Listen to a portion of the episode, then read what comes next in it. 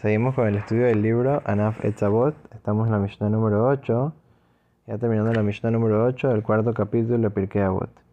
Dice la Mishnah una cosa muy interesante. Estamos hablando de una cosa que dice el gran sabio Rabbi Ishmael. Dice, ve al tomar kibluda ati she'en rashaim velo Está hablando de un caso. Una persona está juzgando con dos jueces más o con eh, varios jueces y la mayoría de los jueces dicen una cosa y él dice otra cosa. Entonces, él le quiere decir como que yo tengo más experiencia o soy un juez más veterano y aparte ni siquiera, o sea, según la ley, eh, hay opiniones que dicen que yo podría haber hecho la justicia solito, no necesito que estén ustedes dos aquí. Entonces, como que salgan de la ecuación y hagan caso al juez veterano, hágame caso, dice la persona no debe decir así, tiene que ir detrás de la mayoría en, eh, en las situaciones que están en contra de él.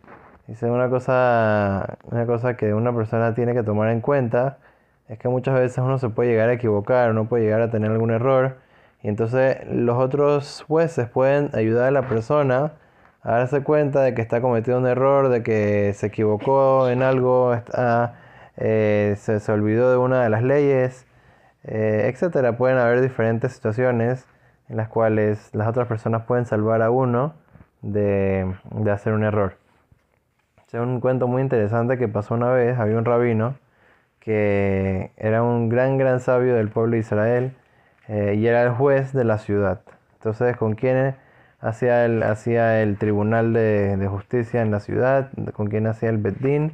que tenía dos alumnos de él que él les había enseñado todas las leyes, todo muy bien, y entonces ellos dos estaban, él hizo un tribunal y estaban con él ahí, lo ayudaban a hacer el, el juicio, y entonces ellos dos eran los que completaban para que sean tres jueces. Entonces, ¿qué pasó?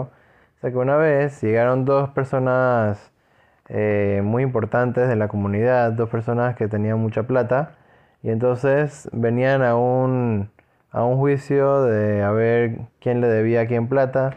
Y entonces, al parecer, el, eh, uno de los, que, de los litigantes, uno de los señores estos importantes, eh, parece que quería darle como un soborno al rabino, pero no sabía qué hacer.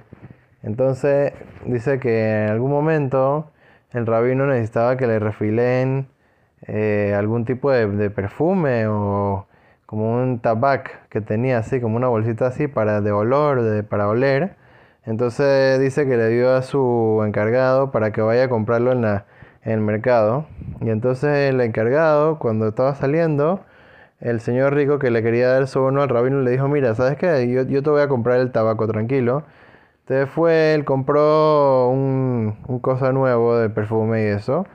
Y cuando iba, cuando iba a dárselo al, al ayudante del rabino para que se lo dé al rabino, como que metió unas moneditas en la parte de abajo del perfume, en la parte de abajo de las especies. Entonces, el asistente se lo da al rabino y el rabino comienza el juicio entre las dos cosas. Y entonces el rabino ni siquiera se dio cuenta que, el, que este señor rico había metido unas monedas dentro de su, de su perfume, de sus especies. Y entonces, cuando llegó la hora de decir eh, el veredicto, el rabino dijo como al favor de la persona que le había metido las monedas y los otros dijeron a favor del, del que estaba en contra de él. Entonces, el rabino está como que qué raro que, que llegamos a una conclusión diferente. Normalmente eh, es algo que, que estamos siempre todos de acuerdo. Y sabes que vamos a esperar hasta mañana para ver si podemos analizar mejor el caso y etcétera, ¿no? Entonces Rabino se fue a la casa, está como que, como que, ¿qué, habrá pasado? No, entiendo, no sé qué, y está, sigue repasando el caso y tratando de analizarlo y entrar en profundidad. Y entonces iba oliendo un poquito el perfume y agarrando un poco de especies hasta que llegó a la parte de abajo de la, de la cajita chiquita de especies. ¿Y que encontró? Encontró que había unas moneditas de oro. ¿Qué son estas moneditas de oro? Entonces el día siguiente va donde su asistente le dice, ¿quién compró el, la cajita de, las especies aquí? Dice, no, la compró el, el, señor rico.